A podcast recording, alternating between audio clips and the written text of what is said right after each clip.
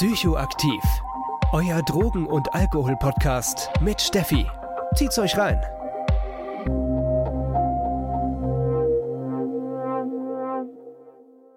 Hallo und herzlich willkommen zu einer neuen Folge Psychoaktiv. Mega geil, dass ihr wieder mit dabei seid. Ich freue mich riesig.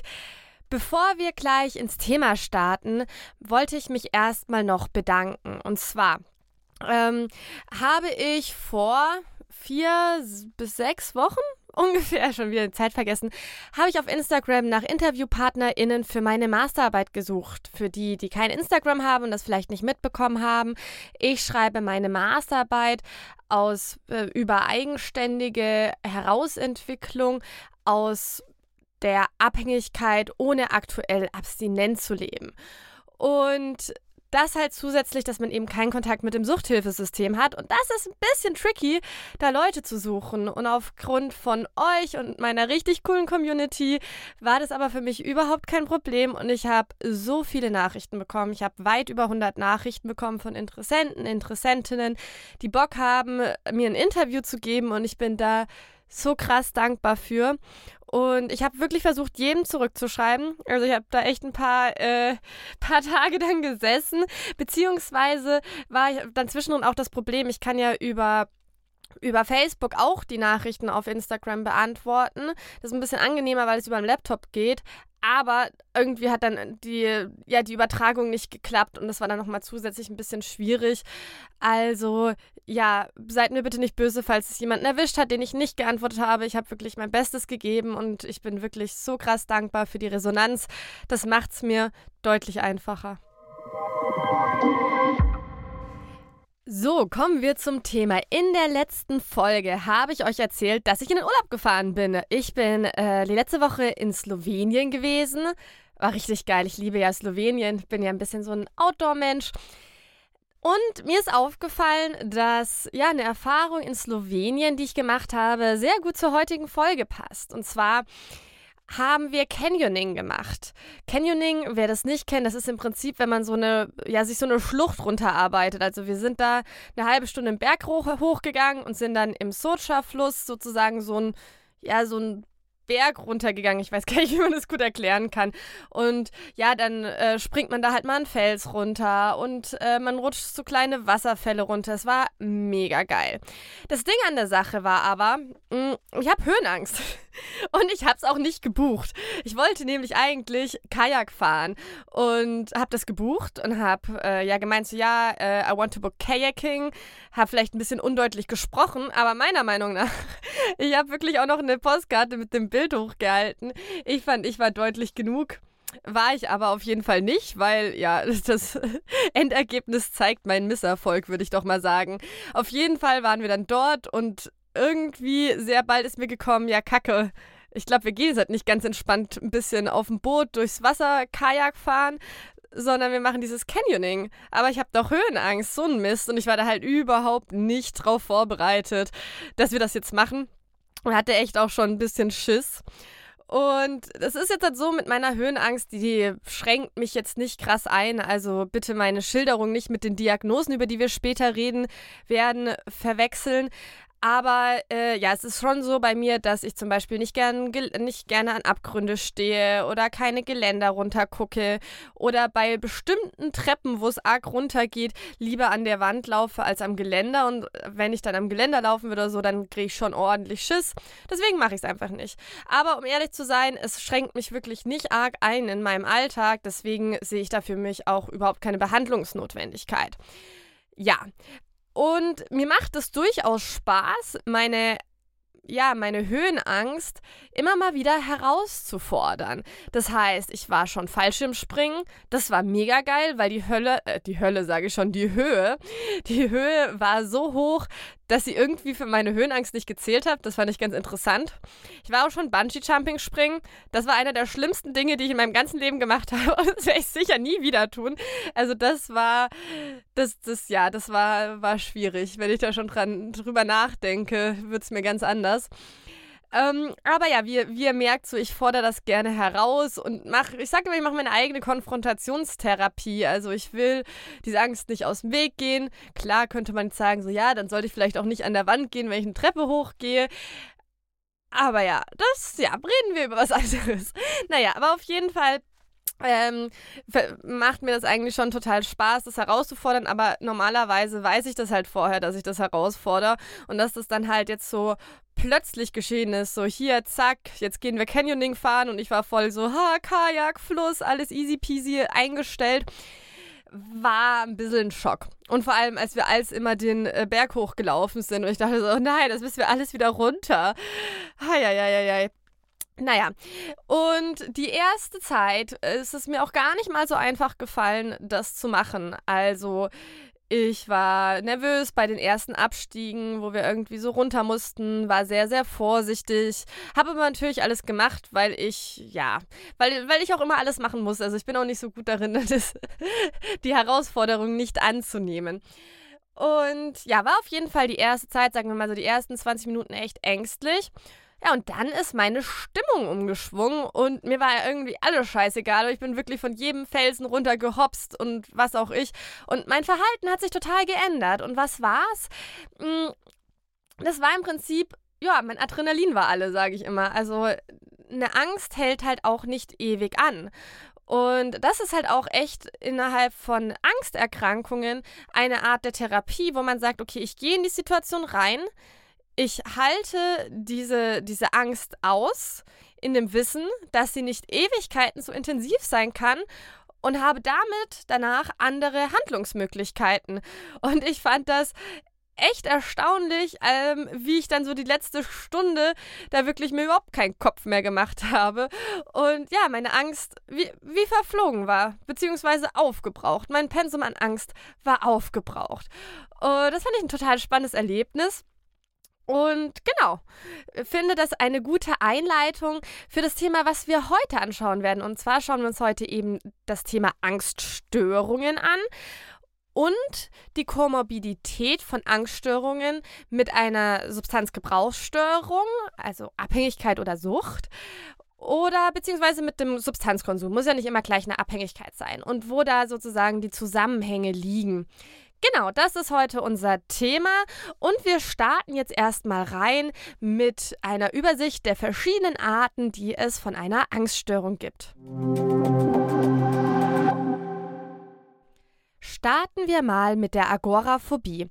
Die Agoraphobie ist im Volksmund oft auch als Platzangst bezeichnet. Allerdings muss man sagen, dass die meisten Menschen unter Platzangst wirklich nur die Angst in engen Räumen verstehen. Allerdings beinhaltet die Agoraphobie noch ein bisschen mehr. Und zwar fürchten sich Menschen, die von Agoraphobie betroffen sind, vor bestimmten Situationen. Das können eng geschlossene Räume sein, das kann aber auch ein Kino sein, eine Menschenmenge und ein Kaufhaus.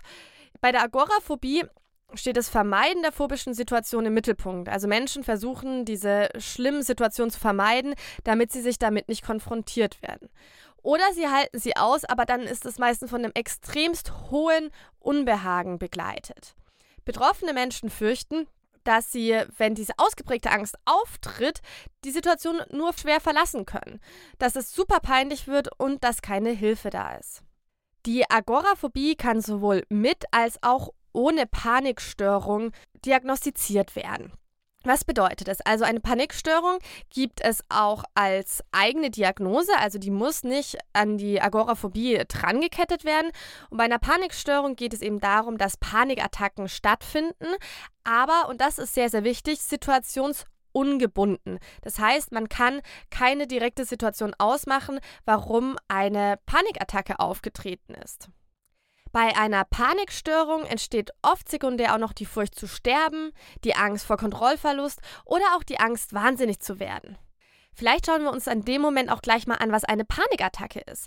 Eine Panikattacke ist eine ein Zeitraum, also ein klarer Zeitraum, eine Episode von einer sehr, sehr intensiven Angst.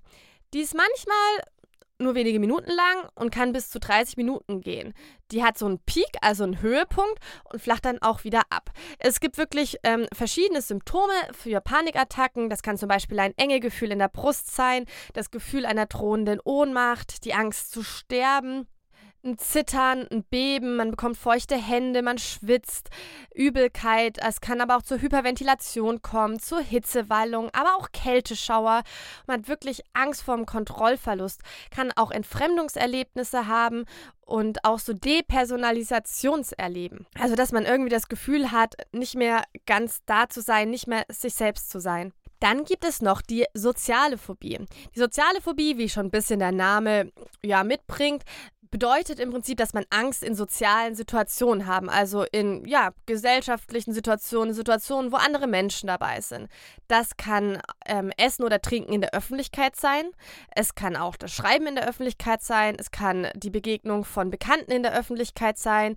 Es kann aber auch so Alltagssituationen sein, wie mit jemandem zu flirten oder jemandem zu widersprechen, genauso wie mündliche Prüfungen oder in einem Raum zu sprechen, wo andere Menschen sind, also eben sehr auf soziale Situationen fokussiert. Die soziale Phobie ist vor allem sehr schambelastet. Das bedeutet, dass die Personen, die an einer sozialen Phobie leiden, vor allem auch an ihrer Scham leiden, also dass sie sich schämen für sich selbst, dass sie Angst haben, dass etwas Peinliches passiert in der sozialen Situation, aus der sie dann auch nicht mehr rauskommen. Und eben diese Scham führt eben auch zu der Angst, die dann eben in sozialen Situationen immer auftritt.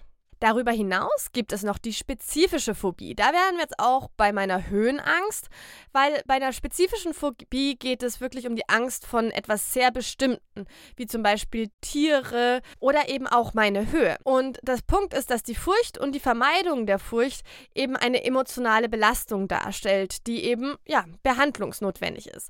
Wie ich euch schon an meinem Beispiel gesagt habe, finde ich das zum Beispiel bei mir nicht behandlungswürdig, weil sie mich einfach wirklich im Alltag nicht einschränkt und es mich nicht emotional emotional groß belastet.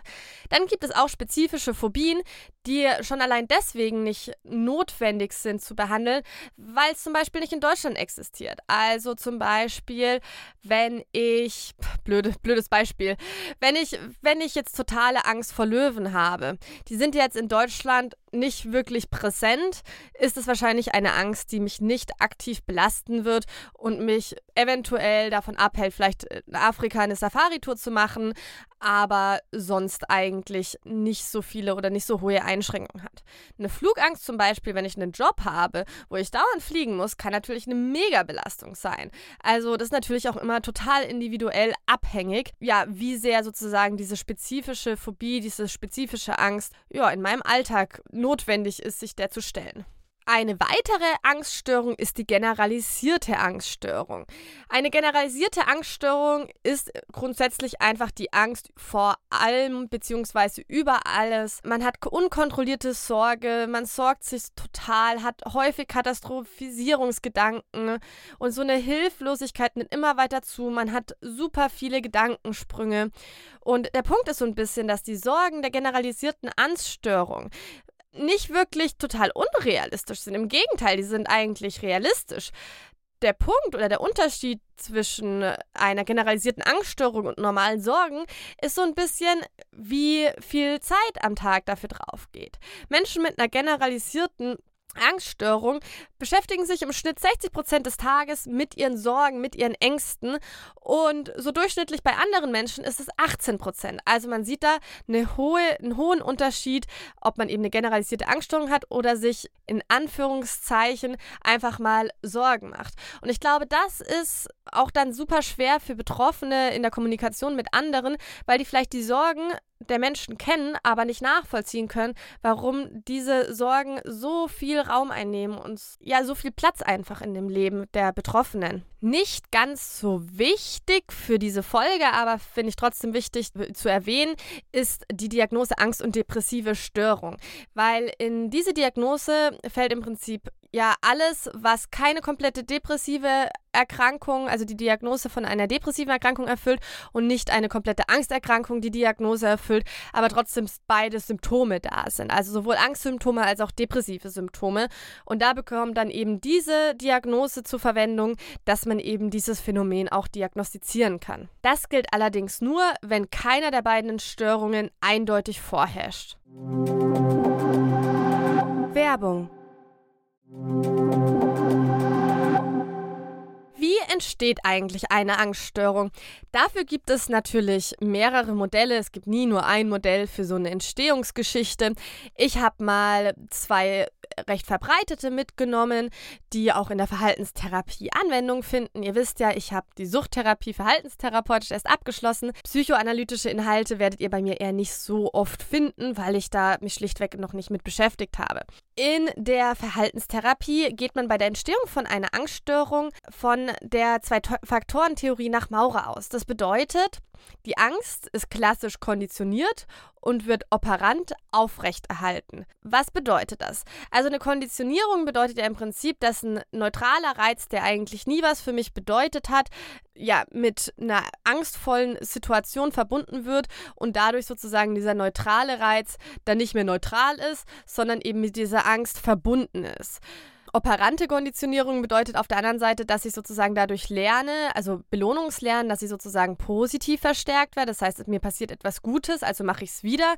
Oder auch negativ verstärkt werde. Das heißt, ich tue etwas, bekomme eine Bestrafung, deswegen mache ich es nicht nochmal. Ich packe euch das mal ein Beispiel, weil ich glaube, das ist so ein bisschen schwer zu erklären und ich merke gerade, dass ich das vielleicht nicht 100% stringent auch erkläre. Sagen wir mal, wir fahren Aufzug jeden Morgen ganz normal in unsere Wohnung rauf. Wir wohnen im sechsten Stock. Stock, das ist ganz normal. Und plötzlich bleibt der Aufzug stecken. Und der bleibt auch nicht nur eine halbe Stunde stecken, sondern ihr seid zwei Stunden im Aufzug und es ist total schrecklich und ja, der Sauerstoff wird weniger. Es ist einfach eine schlimme Situation. Und plötzlich wird das Aufzugfahren, das ihr jeden Tag gemacht habt, zu einer Angstsituation. Ihr verbindet also das Aufzugfahren, das für euch immer komplett normal war, mit, oh mein Gott, der könnte stecken bleiben. Und dadurch haben sie eine Angst. Und ja, das könnte jetzt halt sozusagen, indem sie sich trotzdem immer wieder Aufzug fährt und versucht, die Situation nicht zu vermeiden, eventuell dann nicht zu einer Angststörung werden. Aber auf der anderen Seite kann es natürlich auch sein, dass man es anfängt zu vermeiden. Man sagt, oh ja, sechster Stock, ich wollte doch immer schon fitter werden. Ich nehme jetzt einfach immer die Treppe und man steigt nie wieder in Aufzug. Und dadurch kommt man eben in so ein Vermeidungsverhalten, was die grundsätzliche Angst verstärkt und vor allem auch aufrechterhält. Diese Erklärung ist natürlich sehr situativ bedingt und es gibt auch schon Studien, ja, die andere Faktoren begutachtet. Zum Beispiel sagt man zum Beispiel, dass es genetische Faktoren gibt, bei dass Menschen mehr zu Angst neigen. In einer Zwillingsstudie wurde gezeigt, dass ähm, Zwillinge auf bedrohliche Reize mit einer höheren Aktivierung des Furchtsystems äh, reagieren. Also beide mit einem ähnlichen Genpool, da Zwillinge haben immer ein bisschen mehr auf ängstliche Reize reagiert. Daran hat man halt festgemacht, dass es eben genetische Faktoren gibt, dass Menschen einfach anfälliger für Angstreaktionen sind. Ja, ich glaube, das passt ganz gut. Dann kann es einmal auch nicht spezifische Lernerfahrungen als Kind geben, also dass man schon als Kind eine Erfahrung von Ohnmacht und Kontrollverlust gemacht gemacht hat und dadurch eben sehr sensibilisiert ist in seinem Furchtsystem. Und natürlich kann es auch eine spezifische Lernerfahrung schon geben in der Kindheit und Jugend. Das kann Trauma sein, aber auch ein Ohnmachtsgefühl in spezifischen Situationen, wo man als Kind schon das Gefühl hatte, nicht die Kontrolle zu haben. Bevor wir uns gleich anschauen, was eine Angsterkrankung eigentlich mit Substanzkonsum zu tun hat, ist es recht wichtig, dass man den Teufelskreis der Angst versteht. Der Teufelskreis der Angst bezeichnet im Prinzip, wie sich Angst immer hochschaukeln kann, bis es im schlechtesten Fall am Ende eine Panikattacke wird. Und wenn ich schon sage, es ist ein Kreis, bedeutet es auch, dass man an jeder Situation anfangen kann. Ich werde es gleich so ein bisschen in verschiedene Kontexte setzen, dann wird es ein bisschen klar. Also in dem Kreis gibt es verschiedene Punkte. Einmal die Wahrnehmung, dann diese Wahrnehmung von etwas sorgt für den Gedanken, oh, Gefahr. Dieser Gedanke von, oh, Gefahr, führt zum Gefühl der Angst. Das Gefühl der Angst kann zu physiologischen Veränderungen kommen. Mit physiologischen Veränderungen ist zum Beispiel Herzklopfen gemeint oder erhöhter Blutdruck. Und physiologische Veränderungen sorgen dann für körperliche Symptome, wie zum Beispiel Schwitzen. Und bei diesem Teufelskreis kann man wirklich an jedem Punkt einsteigen. Also zum Beispiel, mir schwitzen die Hände. Also ich habe ein körperliches Symptom. Ich nehme das wahr. Oha, krass, ich, mir schwitzen die Hände. Ah, das kenne ich doch von anderen Angstsituationen. Das bedeutet, äh, Gefahr ist im Verzug. Ich bekomme Angst und physiologische Veränderungen ziehen nach. Und an sich kann sich das immer dann wieder an verschiedenen Stellen eben so aufwiegeln. Also merkt euch das mal, weil das ist tatsächlich gleich sehr, sehr wichtig, wenn wir uns ja die verschiedenen Substanzen gemeinsam mit der Angststörung anschauen. Ich habe in äh, vielen verschiedenen Quellen gelesen, dass die Komorbidität sehr hoch ist bei Angststörungen und Abhängigkeitserkrankungen, vor allem bei einer Alkoholabhängigkeit. Allerdings haben sich je nach Quelle ja, die Zahlen sehr unterschieden. Deswegen habe ich mal davon abgesehen, die mit reinzunehmen. Aber es ist halt wichtig, einfach zu wissen, dass Substanzkonsum und Angsterkrankung oft Hand in Hand gehen. Eine sehr verbreitete Rolle bei Angsterkrankungen spielen die Downer, also alle Substanzen, die, um es mal vereinfacht zu sagen, unser System runterfahren. Und vor allem bei den Downern sind vor allem Alkohol und Benzodiazepine sehr verbreitet. Schauen wir uns erstmal Alkohol, Alkohol an. Woher kommt das? Also bei Alkohol ist es so, dass es ja in unserer Gesellschaft sehr weit verbreitet und anerkannt ist und somit Betroffene auch sehr schnell die Erfahrung machen können, dass Alkohol zumindest kurzfristig erstmal ja ein Problem löst oder das Angstproblem löst, in Anführungszeichen.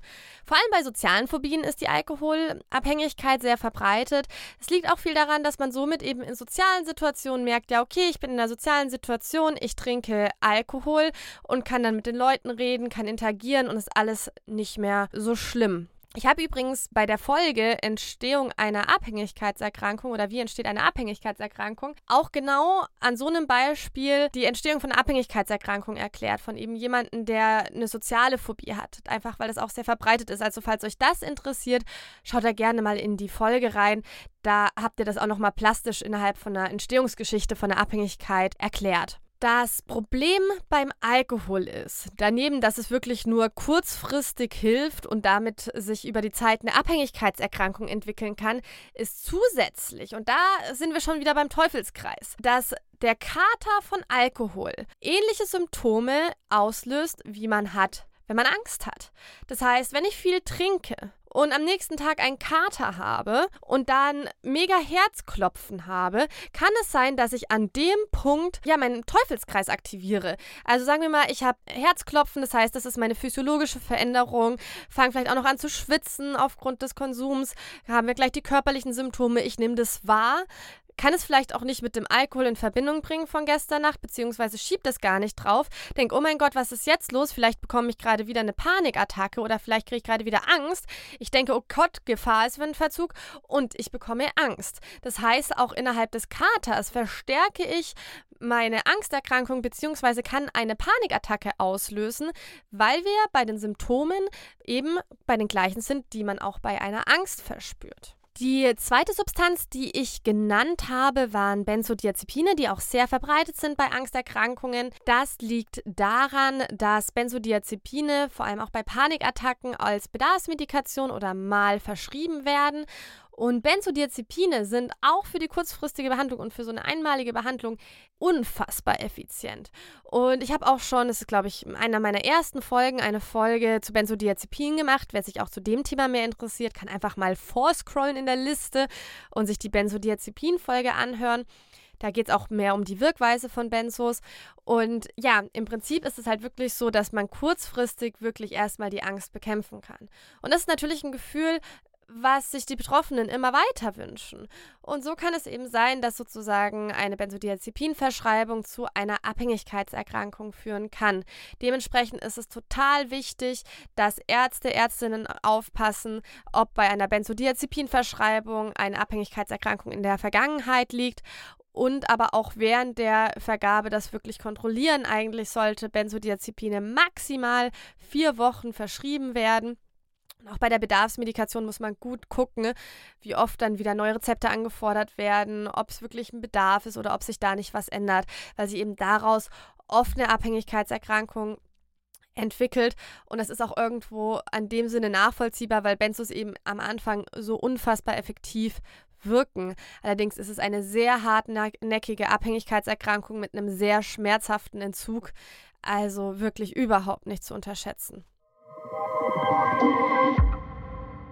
Machen wir weiter mit den Uppern und da ist vor allem mal interessant, Kokain und Amphetamin anzuschauen, weil die einfach auch am weitesten verbreitet sind. Aber ich gehe mal davon aus, dass das sozusagen auch mit den meisten anderen Appern funktioniert. Und zwar haben wir auch bei den Appern das Problem mit dem Teufelskreis, dass eben die körperlichen Symptome einfach in diesen Teufelskreis einsteigen. So, man hat auch wieder einen erhöhten Herzschlag, man ist getriebener, man hat eine innere Unruhe. Nach was hört sich das an, wenn ich das schon beschreibe? Ah ja, das hört sich doch schon nach diesen ganzen körperlichen Symptomen der Angst an. Und oft wird halt einfach dieser Teil von einer Symptomatik vergessen, dass diese körperliche Symptomatik einfach eine große Rolle spielt. Also beim Konsum von Kokain und Amphetamin kann man eben genau dieses Angstmodell antriggern und wieder sich mehr in seine Angst reinsteigern, beziehungsweise sie pushen oder sie auch auslösen.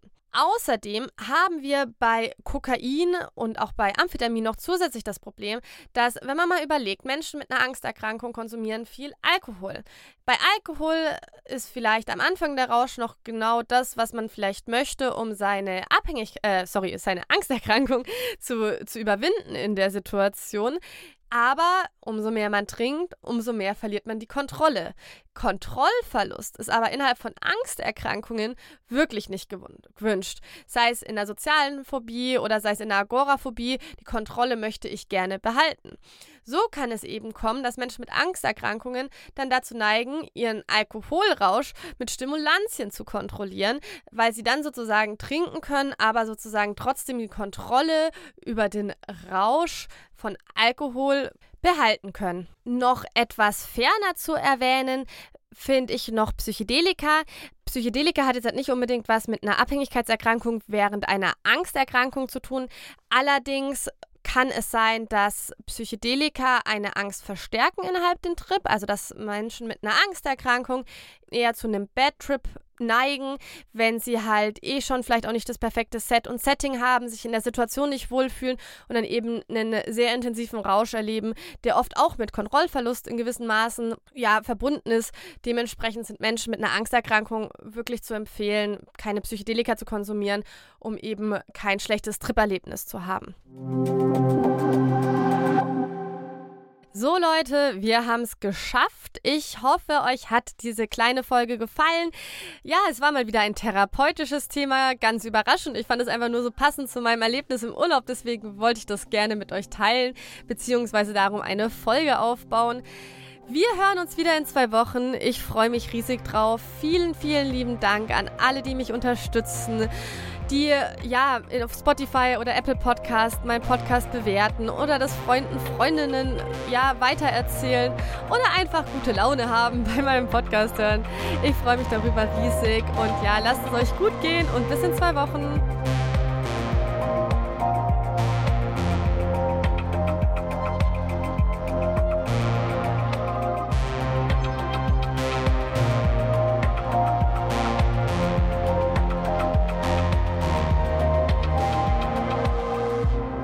Das war Psychoaktiv, euer Drogen- und Alkohol-Podcast mit Steffi.